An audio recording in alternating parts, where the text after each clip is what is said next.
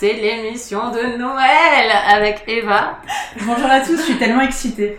Oui, eh, sachez que l'émission Noël, c'est une émission super écoutée. C'est la première fois qu'on la faisait l'an dernier, mais vous êtes à fond. Dès qu'on fait des émissions, on conseille pour des cadeaux, donc vous êtes super généreuses et super généreux. Bravo à toutes et à tous. Vos amis ont de la chance de vous avoir. Clairement, on peut le dire. Et vous avez de la chance de nous Voilà. avoir. Et donc, vos amis ont de la chance de nous avoir. Et donc, ils devraient nous écouter. Voilà. Bonjour Laure. Bonjour. Bonjour Léo. Bonjour à tous. Alors oui, on va vous conseiller chacune deux livres à offrir à Noël en vous disant un petit peu à quel genre de personne l'offrir parce qu'on est vraiment dans la personnalisation en Bibliomaniacs. Eva, c'est toi qui commence. Alors quel est ton premier conseil pour Noël? Alors mon premier conseil, c'est Ombre portée de Ariana Neumann qui est sortie euh, aux escales. Euh, c'est euh, une non-fiction avec une enquête et un fond historique. Euh, puisqu'il y a pas mal de choses qui se déroulent euh, pendant la Seconde Guerre mondiale. Et en fait, ça commence dans les années 70 à Caracas, donc au, au Venezuela. Donc l'autrice euh, Ariana Neumann euh, farfouille dans le bureau de son père. Ah ça c'est un début qui plaît bien à Eva ça. Oui, j'adore quand les Quand gens farfouillent. et euh, elle trouve une boîte avec euh, des vieux papiers et euh, un passeport en fait. Et euh, c'est un passeport qui a été émis par l'Allemagne nazie. Hein. Il y a le cachet avec la tête d'Adolf Hitler dessus. Et ce qui euh, l'intrigue et lui fait un peu peur, c'est qu'elle reconnaît son père sur la photo, donc son père qui est âgé d'une vingtaine d'années. Sauf que bah c'est pas le nom de son père qui Ah. apparaît, euh, c'est un autre nom et euh, c'est pas la même date de naissance. Et donc euh, ça lui fait un peu peur, elle le dit à sa mère, sa mère comprend pas trop euh, ce qui se passe, puis finalement elle retourne un peu à ses jeux, le truc est oublié, et 25 ans plus tard euh, son père décède, et parmi les choses qu'il lui lègue, il lui lègue cette fameuse boîte. Et elle retrouve donc le passeport, elle retrouve des documents, et en fait elle se rend compte qu'elle sait pas grand chose de son père. Euh, alors faut savoir que son père, euh, il a fondé un très gros groupe industriel, c'est aussi un intellectuel, c'est un philanthrope, euh, tout le monde le connaît.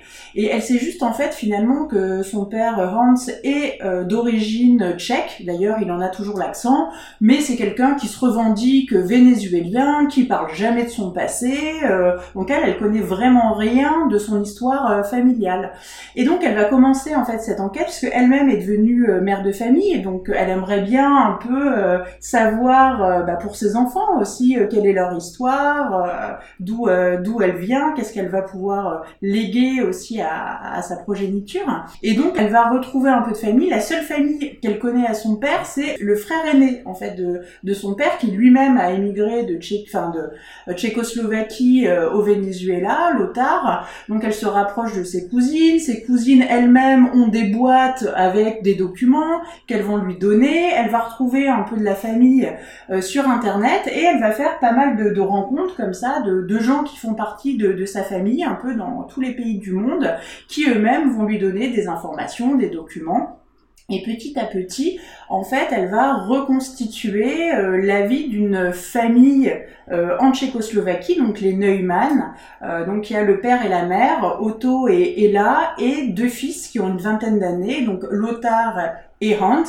Et en fait, cette famille bah, va se prendre en pleine figure euh, la Seconde Guerre mondiale euh, et le nazisme. Et là, euh, on se retrouve dans une histoire qui est euh, complètement euh, bouleversante, absolument incroyable. Donc, bah, circonstances exceptionnelles, situation exceptionnelle, mais c'est complètement incroyable en fait ce qui se passe. Je peux pas vous en parler pour, euh, je veux surtout pas spoiler, je veux surtout pas euh, divulgacher entre guillemets parce que, euh, enfin c'est vraiment l'axe de la de la surprise euh, et absolument hallucinant.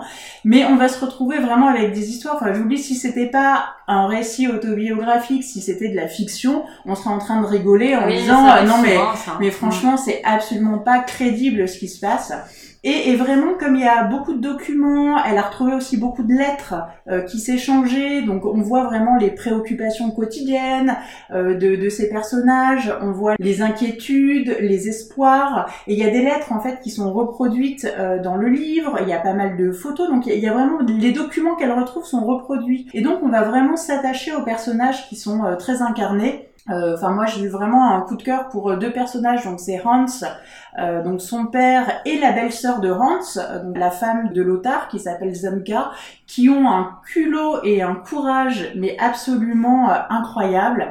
Et vraiment, je vous incite beaucoup à, à, lire ce livre, qui est un peu passé inaperçu et à l'offrir tout à fait euh, parce que on a beaucoup parlé de la carte postale qui est aussi une enquête sur une histoire de famille pendant la Seconde Guerre mondiale. On va en parler euh, bientôt d'ailleurs. Et, et je pense que euh, bah, du coup ce livre est, est, plus confidentiel en fait et un petit peu passé à la trappe mais franchement enfin c'est passionnant de bout en bout et surtout on passe par toutes les émotions enfin vraiment la surprise l'espoir le côté tragique enfin moi il y a des scènes avec les parents qui m'ont vraiment mis euh, les larmes aux yeux. Enfin, il y a vraiment toute une palette d'émotions euh, dans, dans, ce livre qui est vraiment réussi. Très intéressant euh, de par le contexte historique. L'enquête aussi est très intéressante et vraiment, enfin, je, je souligne qu'elle a réussi à vraiment incarner des, des personnages qu'elle n'a pas connus puisqu'elle parle de ses grands-parents, de plein de gens qui mm. ont disparu soit bah, à cause de la guerre, qui sont décédés ou qui ont disparu dans les tourments de l'histoire et puis aussi, bah,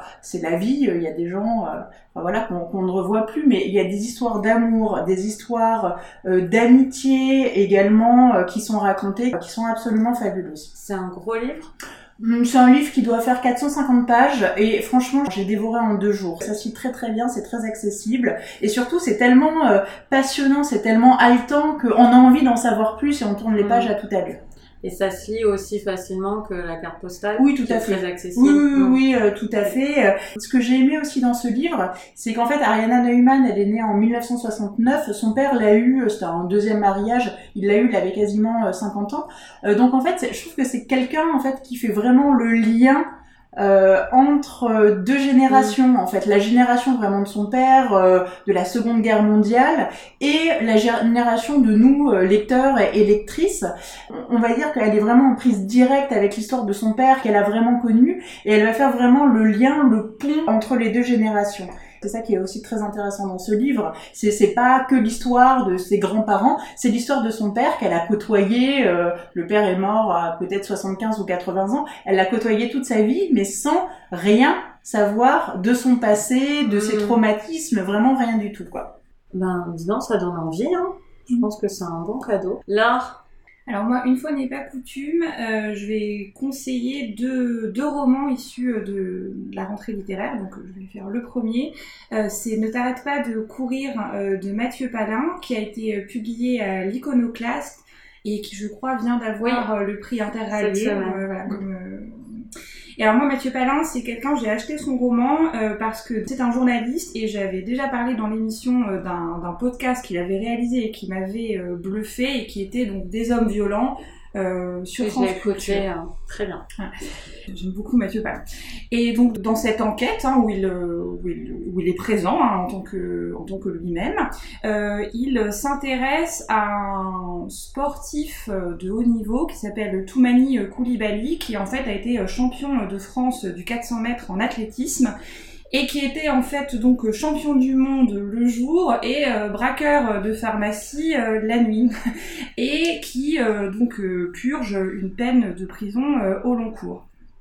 Et Mathieu Palin, donc qui je crois aussi été portraitiste pour des revues comme 21, etc. s'intéresse à cette personne car lui-même était un passionné de sport, il a voulu être footballeur avant de devenir journaliste. Et il est surtout issu de la même cité euh, que euh, Toumani Koulibaly. Donc c'est pour ça qu'il s'intéresse à lui et qu'il se demande comment se fait-il que ce sportif euh, de haut niveau ait pu être dans le même temps cette espèce de, petite frappe, hein, voilà, qui a poursuivi sa carrière de malfaiteur et sa carrière d'athlétisme en parallèle, mais vraiment à un point incroyable, c'est-à-dire qu'il était capable de courir une course l'après-midi de la gagner et de braquer une pharmacie euh, le soir, quoi. Enfin, vraiment un personnage. euh, Et on pense que nos vies sont chargées. Hein. Voilà. mais complètement schizophrène. Est-ce euh, est-ce qu'il gagnait les courses grâce à ce qu'il avait braqué dans la pharmacie? Il Non. n'y a pas de lien. Non, non, pas bien. Enfin, on ne sait pas, peut-être. hein. Peut-être que c'était ça son. Une bonne suggestion, Sa cam. Et donc voilà, il commence à lui rendre visite en prison et à discuter avec lui, à l'apprendre à, à le connaître. Et donc dans ce roman, il y a, il y a, plein d'axes. Bon, bah, déjà, il déroule vraiment le parcours hein, de Toumani Koulibaly, qui est un enfant voilà, issu euh, de l'immigration, euh, famille malienne, euh, très moyennement intégrée. Enfin, le père est arrivé avec toutes ses femmes. euh, Enfin, euh, figure très lointaine. À un moment, euh, son fils euh, euh, bon, bah, euh, dé- déraille un petit peu, bah, il le renvoie au pays, hein, parce que voilà, c'est comme ça, c'est comme ça qu'on fait pour se remettre les idées euh, d'équerre. Euh, voilà. Donc vraiment vie de, bah, bah, de mec des cités euh, qui euh, a des enfants très tôt. Qui galère un peu professionnellement, mais qui donc est, est sauvé par sa rencontre avec euh, bah, avec l'athlétisme. Enfin sauvé, non justement, pas vraiment sauvé mais qui euh, rencontre l'athlétisme et qui donc in- intègre un, un club de quartier où il y a des entraîneurs qui voient son potentiel et qui croient en lui et qui l'investissent et qui lui permettent de devenir champion. J'ai appris vraiment plein de choses dans ce livre. Dire, moi, je connaissais pas du tout le milieu de l'athlétisme, je suis pas du tout euh, sportive. Enfin, je tiens à le préciser, vous n'êtes pas obligé d'aimer le sport pour aimer ce livre. est-ce que si, parce que moi je connais le président d'un club d'athlétisme dans la famille euh, de banlieue parisienne, est-ce que ça peut quand même intéresser? Je pense. Oui, il y a Ouais, quand ouais. même beaucoup de sport dedans. Ah oui, oui, il y a voilà. beaucoup, il y a beaucoup de Mm. sport, mais le, le sport peut être pris euh, de, parce qu'il y a, il parle d'ailleurs de courses qui lui Mm. l'ont marqué. Moi, je les connaissais pas, donc ça, je pense que je suis un peu passée à côté. Mais par contre, le sport est vraiment pris euh, par deux biais. Bah, il y, a, y a le sport pour l'amour du sport, et puis il y a l'axe social du sport qui est plus qui m'a intéressé moi. C'est comment ces clubs sportifs implémentés, voilà, dans dans des quartiers plutôt euh, défavorisés permettent de, de fédérer des jeunes et c'est quand même animé par des gens euh, très sympathiques. Enfin vraiment, c'est des gens qui font pour moi une mission d'intérêt euh, général, enfin évidente quoi, parce que ils aident vraiment des, des, des gamins qui n'ont pas forcément beaucoup de, de structure à, à avancer dans la vie. Ouais, moi j'ai appris beaucoup de choses sur l'athlétisme, qui est un milieu où je ne savais pas, mais il n'y a pas du tout d'argent. C'est-à-dire qu'ils sont champions de France, mais ils gagnent rien quoi. Enfin c'est, je savais pas. Moi, je pensais que ça brassait des milliers et des cents comme le Non, va. et en fait, euh, voilà, pas du tout. Donc moi, j'ai appris plein de choses. Euh, j'ai appris plein de choses sur le milieu carcéral parce que du coup, bah, il lui rend euh, visite en prison. Il y a plein de choses hyper intéressantes sur comment la directrice euh, de la prison panique un peu que ce journaliste vienne rendre euh, donc visite enfin, euh, à Toumani Koulibaly. Et puis surtout, il y a donc le personnage de Toumani Koulibaly qui, qui est complètement dingue en fait. Enfin, c'est, sa, sa vie est dingue et lui, il est très... On sent que Mathieu Palin, il s'attache beaucoup à lui, qu'il a envie de croire en lui, mais moi, pendant tout le roman, c'est il est très dur à cerner parce que, comme il le dit, il a, euh, lui-même, il n'arrive pas à dire non. Donc, il dit oui à tout.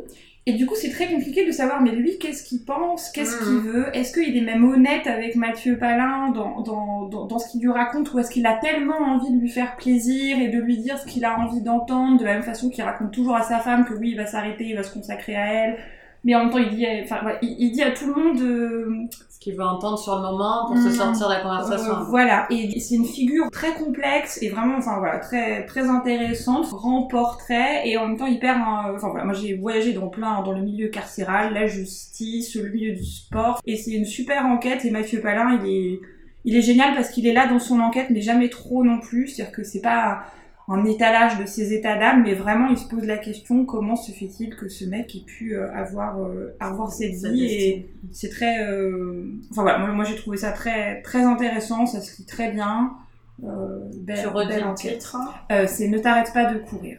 Très bien, bah merci beaucoup Laure, ça donne envie, dis donc. Léo, quel est ton premier conseil? Alors, on va basculer dans un registre plus classique, puisque je vais vous parler d'une nouvelle de Charlotte Perkins Gilman qui s'appelle La séquestrée en français. C'est euh, bon, ça fait quelques dizaines de pages, hein, c'est pas très long, moins de 100 pages en tout cas dans l'édition française. Euh, sinon, c'est disponible en e-book libre de droit euh, en version originale assez facilement. Donc c'est l'histoire d'une d'une jeune mère hein, en proie à la dépression qui passe ses journées enfermée dans sa chambre, à l'abri de toute stimulation intellectuelle, comme le préconise son mari bienveillant, médecin de son état. Elle est euh, complètement murée dans sa solitude et assez vite, elle va commencer à éprouver une fascination morbide pour les motifs un peu étranges Ah, mais du oui. papier peint. Oui, c'est un Oui, assez connu. hein. Oui, oui, oui. Donc justement, pour les motifs étranges du papier peint jaunâtre, d'où le titre en Voilà, anglais, Yellow Euh, oui. qui tapisse les murs, euh, les murs de la petite pièce.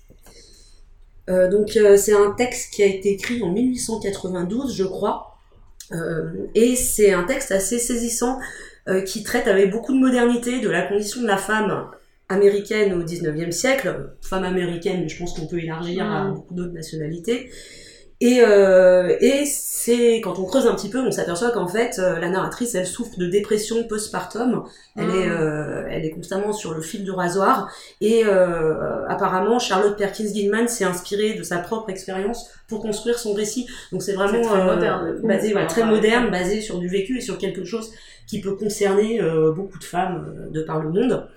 Euh, donc on, euh, quand je dis on, c'est toujours son, son sympathique mari, euh, lui refuse toute vie sociale et toute activité intellectuelle pour la guérir de ce qui est vu comme, euh, comme une maladie et pour lui permettre de retrouver au plus vite la place qui est la sienne, c'est-à-dire euh, sa place d'épouse, euh, docile et également d'une bonne mère de famille, euh, dévouée corps et âme à l'épanouissement de ses enfants au sein d'un ménage prospère.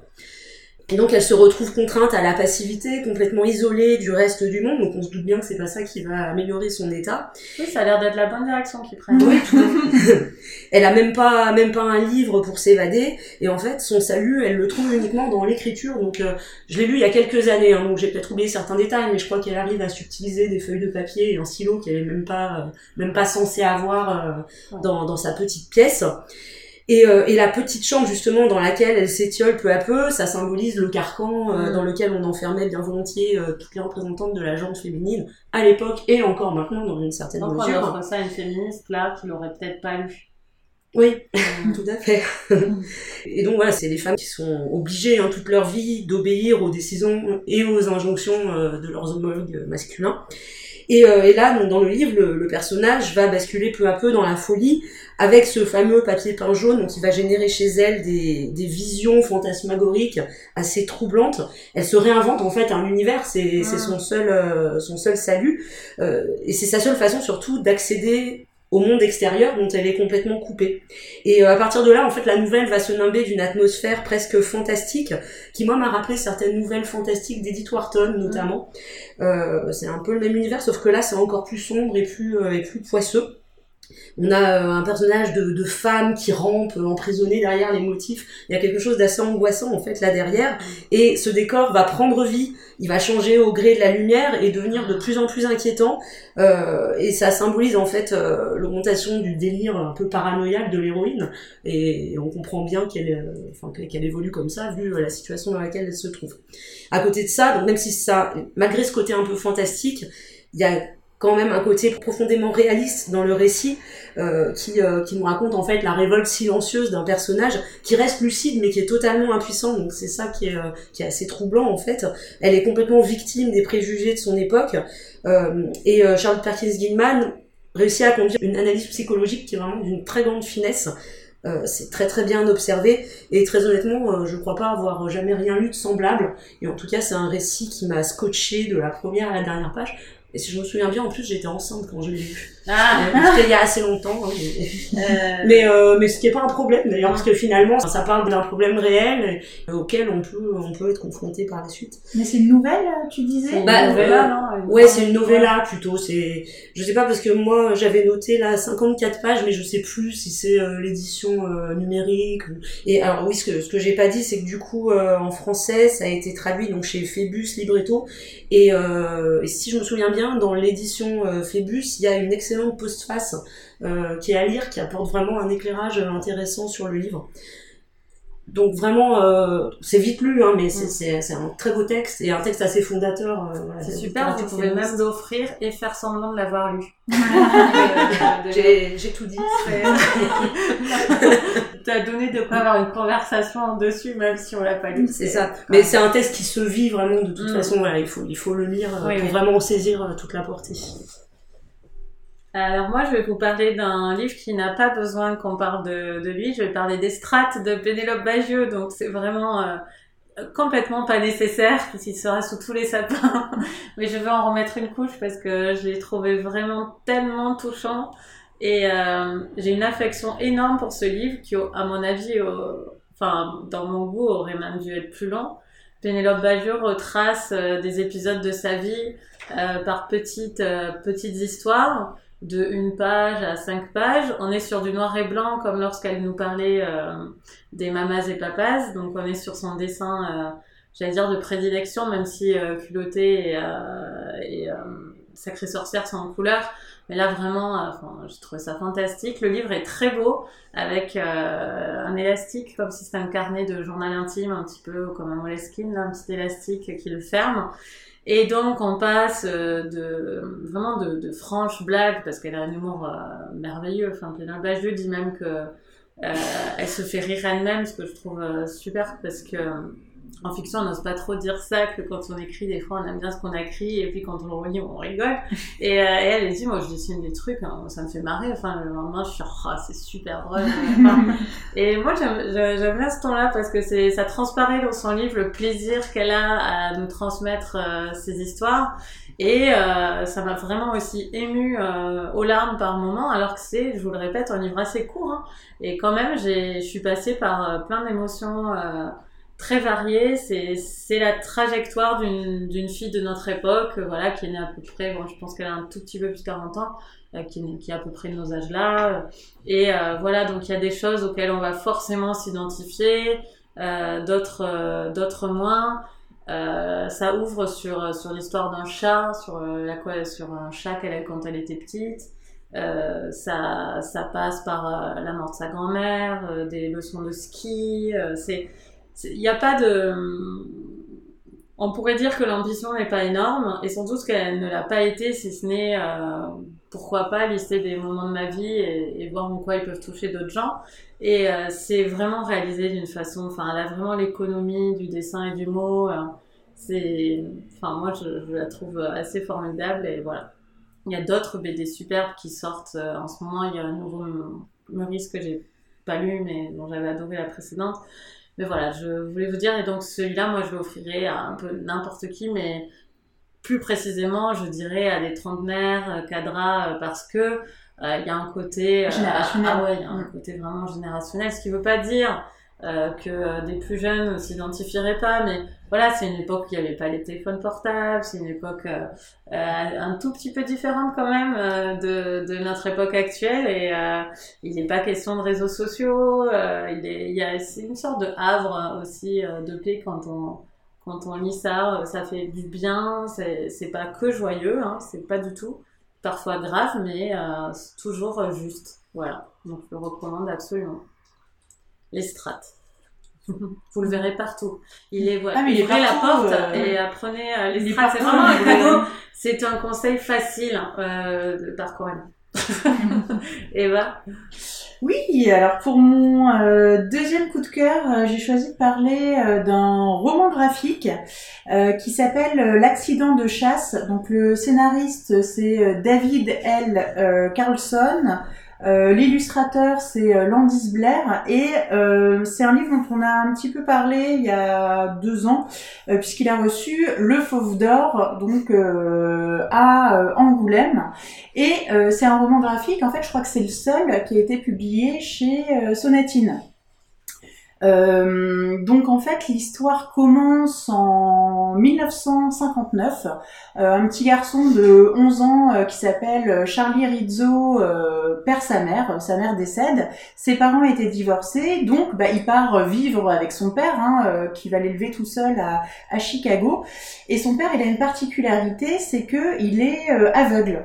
Et euh, c'est un homme euh, qui a comme métier, donc euh, il vend des assurances, mais tout son temps libre, absolument tout son temps est dédié à la littérature et à l'écriture, puisque bah, il écrit en fait avec une machine à écrire en braille, et vraiment c'est de composer des poèmes, c'est de composer, enfin d'écrire des récits, la littérature est une part vraiment intégrante de sa vie. Et forcément, bah, Charlie, question normale, mal, à son père, mais comment t'as perdu la vue euh, Est-ce que c'était de naissance Est-ce que t'as eu un accident? Et euh, son père lui dit, bah non, en fait, euh, j'étais parti à la chasse avec des copains, et puis bah il y a eu un coup de feu malencontreux, et, et eu, donc j'ai perdu la vue comme ça. D'où le titre, effectivement, du, du roman graphique, L'accident de chasse. Et puis quelques années se passent, et euh, Charlie se retrouve un peu dans la mouise parce qu'il a des mauvaises fréquentations, euh, il a euh, commis un délit et il se fait arrêter en fait par la police. Son père est dévasté parce qu'il a toujours veillé à donner une très bonne éducation à, à son fils. Et à l'occasion en fait de cette arrestation, Charlie va apprendre ce qu'il s'est réellement passé euh, pour son père, puisqu'en fait son père euh, en fait n'a pas du tout perdu la vue dans un accident de chasse, euh, il a perdu la vue dans le cadre d'une affaire criminelle. Et en fait en flashback, donc on va découvrir ce qui s'est passé donc quand le père hein, qui s'appelle Matt avait à peu près l'âge de son fils, donc 18 18 20 ans. donc suite à cette affaire criminelle dans laquelle il est impliqué, non seulement il perd la vue mais en plus, il se retrouve euh, incarcéré. Donc on imagine euh, le, pauvre gars qui arrive en prison, euh, qui n'est pas aveugle de naissance, donc qui n'a aucun réflexe, qui est complètement enfermé en lui-même, mais en plus dans un environnement qu'il ne connaît pas, dont il n'a pas les codes, puisque c'est l'univers l'univers carcéral. Je, tiens à dire que vraiment les illustrations sont absolument magnifiques. donc c'est un, un roman graphique qui est en noir et blanc euh, qui est très euh, très assuré. Euh, il y a une il y a des dessins qui sont vraiment très tourmentés, très nerveux. Et en fait, à partir de là, on va vraiment passer dans les. En fait, ce qui est illustré, c'est vraiment les, les pensées, ce que s'imagine en fait ce jeune homme qui est tout d'un coup plongé dans le noir et, et qui sait pas à quoi ressemble. Il sait pas à quoi ressemble la prison, il sait pas à quoi ressemble les co-détenus. il n'a pas de canne, rien du tout. Donc, il peut à peine marcher, il tombe tout le temps, etc et euh, vraiment complètement hasard et, aussi c'est une histoire vraie en fait euh, Charlie donc euh, le de, l'aveugle c'est un ami du, scénariste. Et, là où encore une fois la réalité rejoint la, la fiction c'est que par le plus grand des hasards donc Matt donc ce, ce, jeune aveugle se retrouve dans une cellule avec un co-détenu qui est le plus célèbre de la prison euh, qui s'appelle euh, Nathan Leopold. Et pourquoi il est très célèbre? C'est parce que il a été impliqué dans le fait divers, qui je pense aurait beaucoup euh, intéressé Genada, qui était à, à l'époque connu comme le crime du siècle. En fait, c'était euh, deux étudiants extrêmement euh, brillants, ils avaient deux ans, trois ans d'avance, promis à un avenir magnifique à Harvard, polyglotte, issus de familles euh, très aisées. Ces deux, ces deux amis se disent, on est tellement supérieurs aux autres, ils ont un peu trop lu Nietzsche, que bah, pour le prouver, on va commettre le crime parfait et ils enlèvent leur petit voisin qui a 14 ans, ils le tuent et il le laisse dans les bois. Sauf par que pur défi intellectuel. Par, pur, par pur défi intellectuel. Sauf que pas de bol, il y en a, il y en a un des deux qui avait des lunettes et en fait les lunettes tombent de sa poche et c'est des lunettes avec une monture super rare. Il y en avait genre trois qui les avaient achetées dans toute la région et donc bah, au bout de 48 heures en fait, comme des cons, ils sont ils sont arrêtés et un des deux vient d'être tué. Euh, donc celui qui reste, en fait, Nathan Léopold est mis un peu de, côté dans cette cellule avec ce jeune aveugle. Et en fait, la chance de, de Matt, c'est donc de tomber sur ce co-détenu qui est euh, très riche, euh, qui a un peu des passes droits parce que son père vient le voir régulièrement, donc il peut lui faire passer des livres, il peut lui faire passer des gramophones, etc. Et surtout, c'est quelqu'un qui est extrêmement cultivé et qui, pour se stimuler intellectuellement euh, il y a quelques années, bah, avait décidé d'apprendre le braille. Donc, il va en fait enseigner euh, le braille à son à son co-détenu et surtout, enfin, ils viennent de milieux très différents. Le jeune aveugle vient d'un milieu défavorisé, il a jamais fait d'études, etc. Et il va vraiment euh, lui ouvrir les portes bah, de la culture et notamment de la littérature, puisque bah, le premier vrai livre qui va lui faire lire en braille, c'est la Divine Comédie avec les neuf portes de l'enfer de Dante.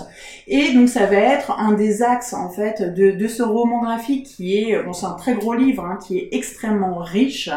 Et vraiment, enfin, euh, c'est sur la relation père-fils, c'est sur la transmission, c'est sur aussi bah, le pouvoir euh, de la littérature, aussi la, rédemption, le pouvoir de la rédemption, et tout ça mêlé avec en plus un vraiment à la fois un scénario qui est euh, passionnant et ces dessins qui sont qui sont vraiment admirables et qui illustrent brillamment et parfaitement en fait tout ce qui va se passer, tous les tourments, tous les traumatismes, toutes les interrogations. Enfin, ça donne un roman graphique absolument extraordinaire qui est qui est une vraie claque.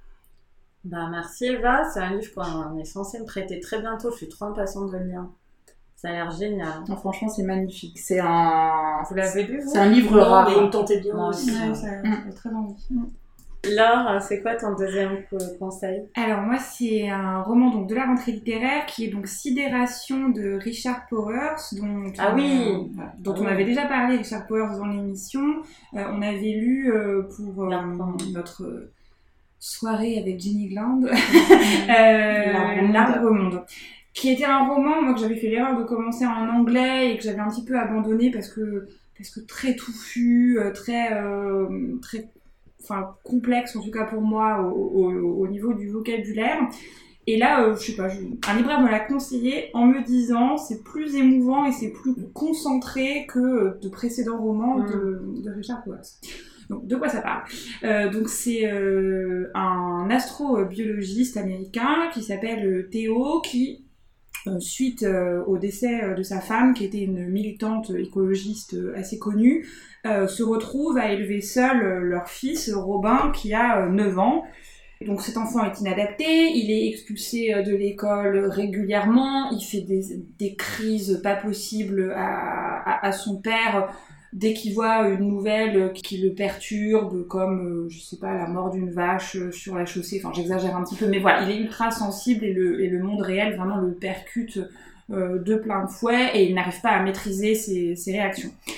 Et la seule chose en fait qu'on propose donc au père, c'est des traitements médicamenteux assez lourds qu'il refuse en fait parce que son fils, euh, même s'il a tous ses problèmes, c'est un gamin assez extraordinaire euh, qui s'intéresse euh, à plein de choses et notamment au sujet qui passionnait sa mère, donc euh, la disparition de- d'espèces animales, la mise en danger de, enfin, de la flore, enfin, bon, Richard Powers sur la cause écologique, hein, c'est clair que ça l'habite et donc ça Mm. traverse énormément ce livre. Euh, donc voilà, gamin d'une grande sensibilité, mais il n'a pas envie de tuer ça chez son fils en fait. Il Mm. a envie qu'il reste lui, mais avec une gestion, on va dire, des émotions euh, un peu plus, un peu plus optimale.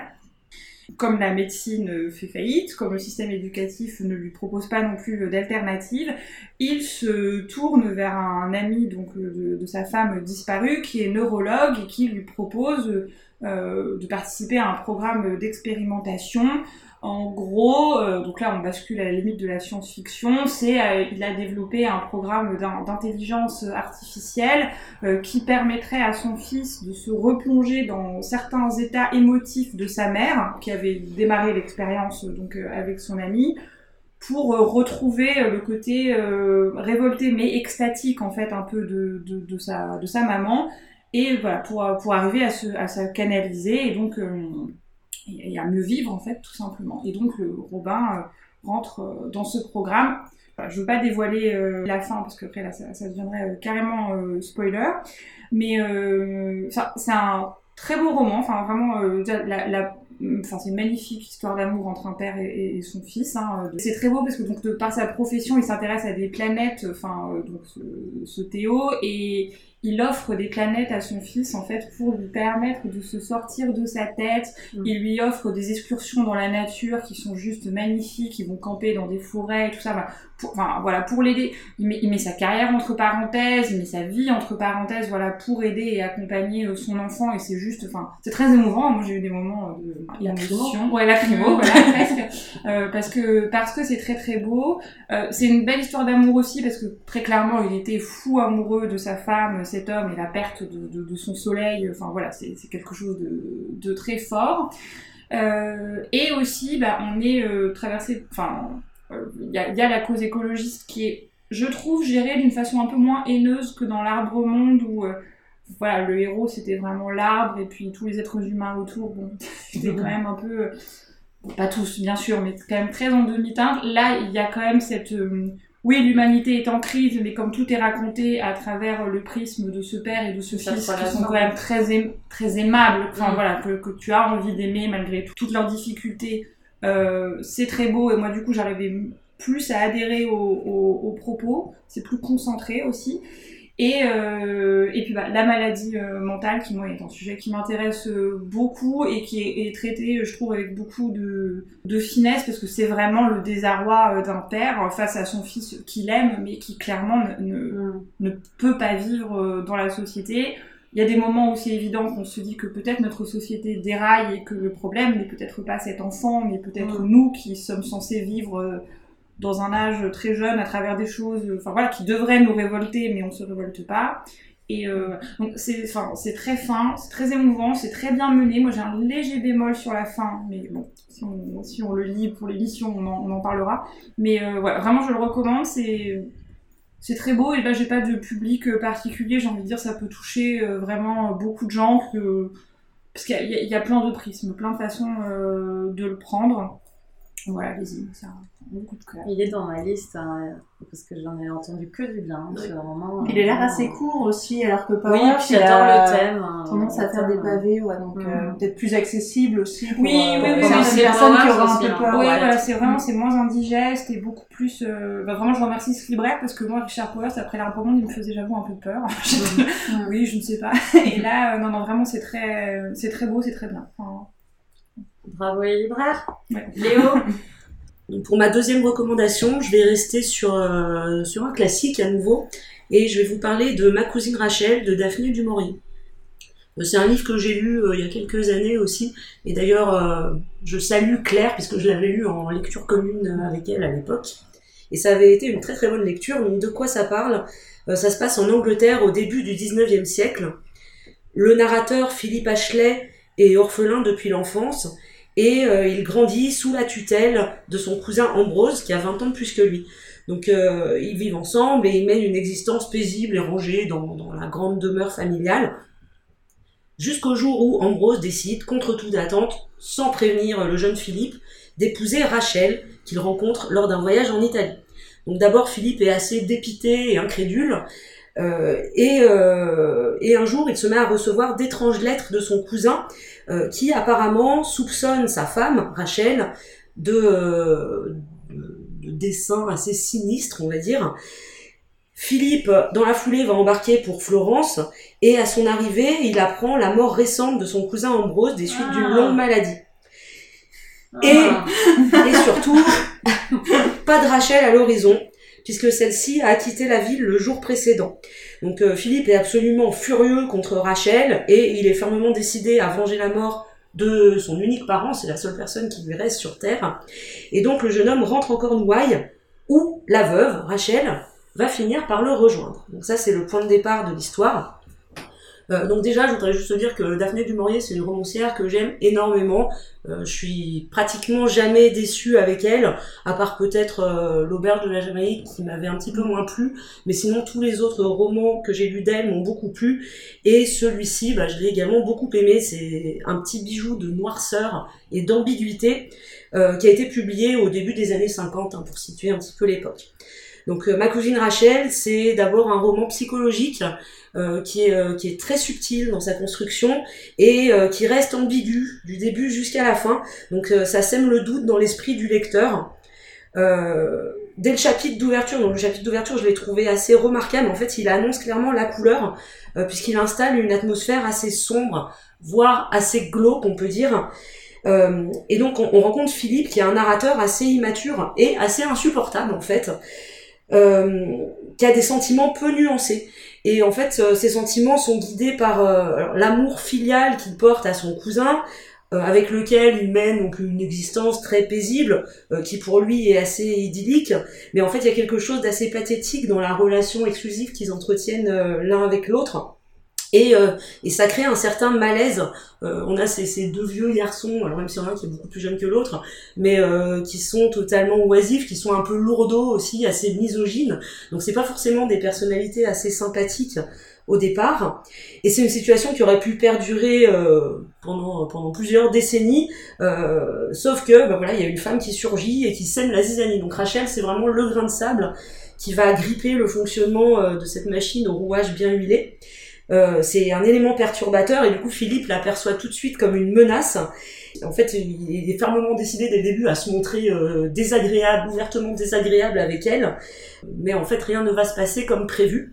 Alors, ce qui est intéressant dans le livre, c'est que pendant tout le roman, en fait, on va s'interroger sur la fiabilité du témoignage de Philippe, Mm. euh, puisque c'est lui qui raconte l'histoire. Quel crédit doit-on euh, accorder à, à son récit? C'est un jeune homme sans expérience qui est totalement aveuglé par ses préjugés. Il, il est assez puéril, hein, comme je l'ai déjà dit avant. Et euh, surtout, il passe son temps à juger le comportement des autres à l'aune de ses propres obsessions, euh, qui en plus sont assez fluctuantes. C'est-à-dire que du jour au lendemain, ça peut complètement euh, basculer. Euh, donc il passe du mépris à l'amour, puis à la haine en un clin d'œil. C'est une vraie girouette. Et, et en fait, euh, il écoute les conseils d'autrui uniquement quand ils euh, lui permettent de renforcer voilà ses propres ses propres sentiments. Euh, D'ailleurs, il y a un autre personnage secondaire qui est assez intéressant, c'est Louise, une jeune voisine, une adolescente. Euh, c'est un personnage que moi j'ai beaucoup aimé, qui est assez clairvoyant euh, et qui offre du coup un, contrepoint à la personnalité de Philippe. Donc voilà, dès le début on sent qu'en fait Philippe ne veut pas nous offrir autre chose qu'une vision un peu biaisée de la réalité et du coup ça entretient le doute dans l'esprit du lecteur puisque c'est le seul point de vue dont on dispose en fait pour décrypter les événements. Euh, et puis il y a Rachel. Donc Rachel, je vais pas vous dire grand chose d'elle, mais euh, simplement c'est un personnage qui est assez fascinant. On ne sait pas vraiment qui elle est, on ne sait pas trop quelles sont ses motivations. Est-ce que Philippe a raison de s'en méfier? Est-ce qu'elle a épousé Ambrose pour son argent? Euh, En fait, euh, Daphné du Maurier, elle refuse de trancher et elle laisse un grand nombre de questions sans réponse.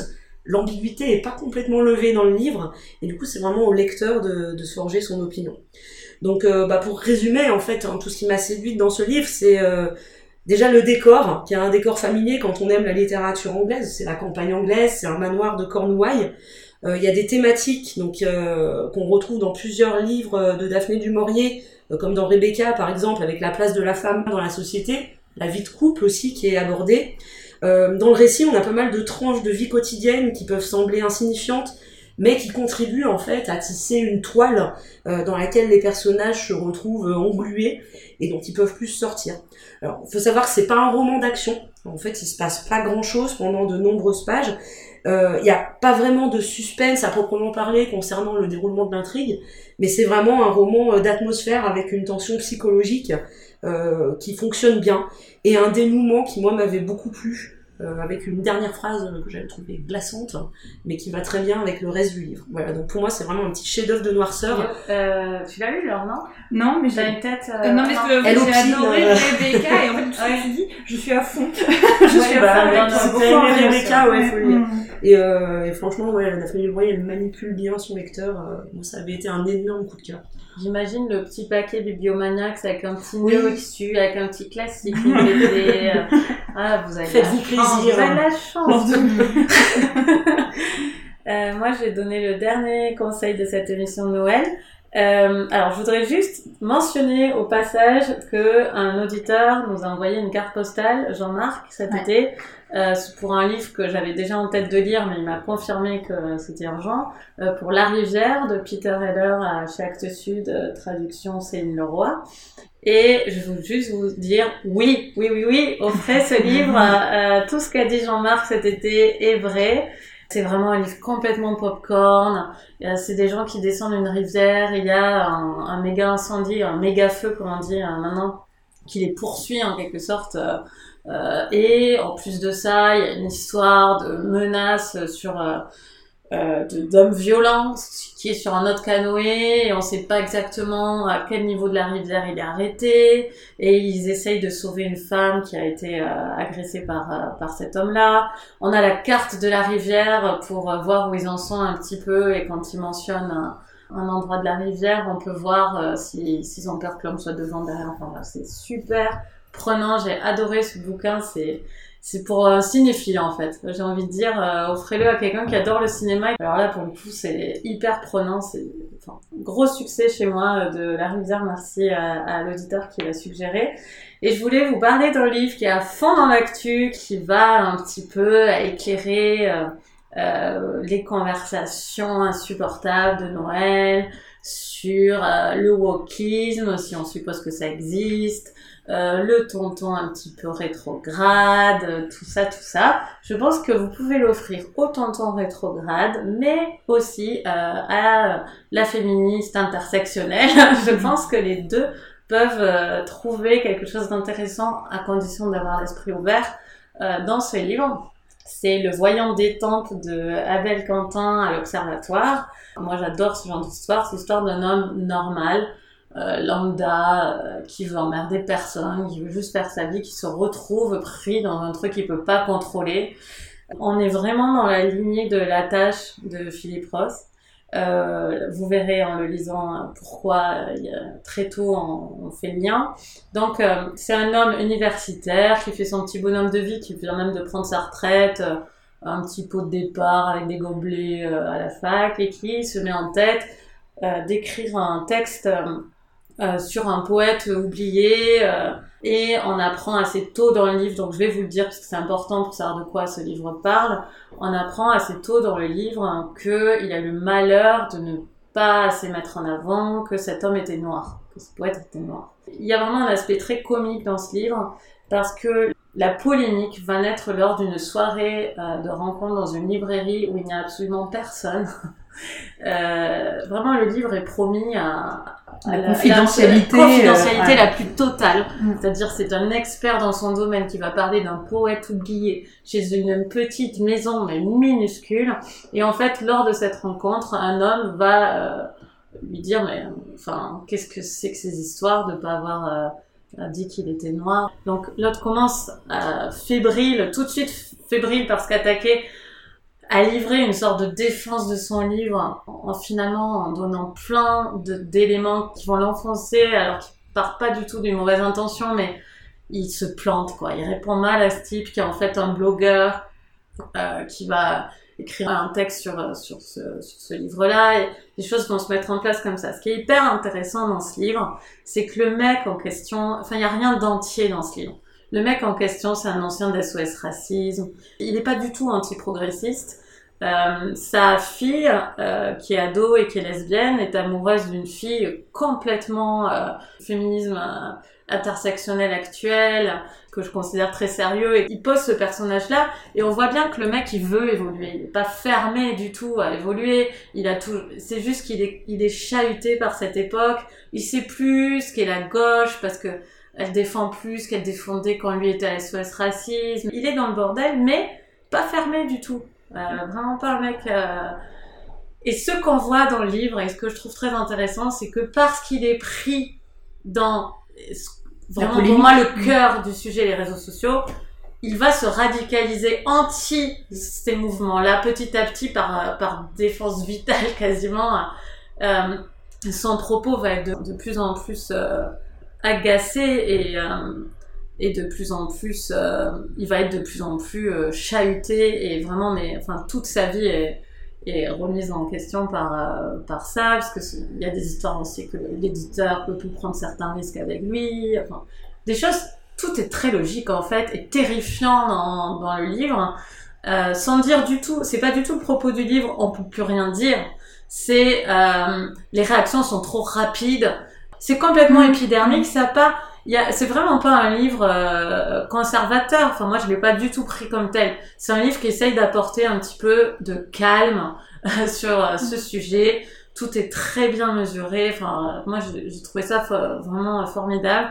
Il y a un passage qui m'a fendu le cœur, où on pressent qu'il y a une petite blague de l'auteur. En fait, il y a une émission de radio où, à une heure de grande écoute, on imagine que c'est une matinale, soit d'inter-européen, enfin un truc vraiment crucial, en fait, jamais il aurait eu accès à une telle matinale pour parler euh, d'un de, de, de poète oublié, euh, voilà.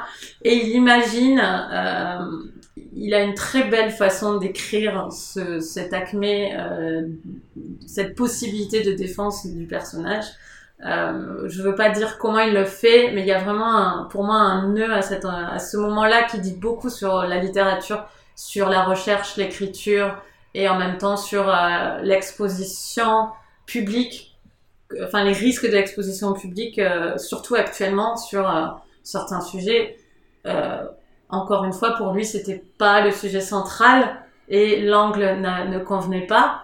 Euh, il, il, est même prêt à le remettre en question. Hein, à un moment, vraiment, il n'est pas du tout fermé. C'est pas, on n'a pas l'histoire de mec fermé. Et c'est pour ça que c'est tellement intéressant de lire ce livre euh, cette année, je trouve, et de l'offrir parce que euh, c'est passionnant, ça se lit tout seul et euh, ça apporte un peu de mesure dans tout ce bordel qui, encore une fois, est pour moi plutôt le fait des réseaux sociaux que des théories que je trouve intéressantes euh, d'intersectionnalité et tout c'est vraiment pour moi plutôt un livre sur les réseaux sociaux et euh, la, dictature de l'instantanéité qui, qui, voilà, pour des grandes lectrices comme nous, je pense, peut paralyser. Enfin, sur certains sujets, on n'est pas habitué à avoir une réaction euh, immédiate à tout. Quoi.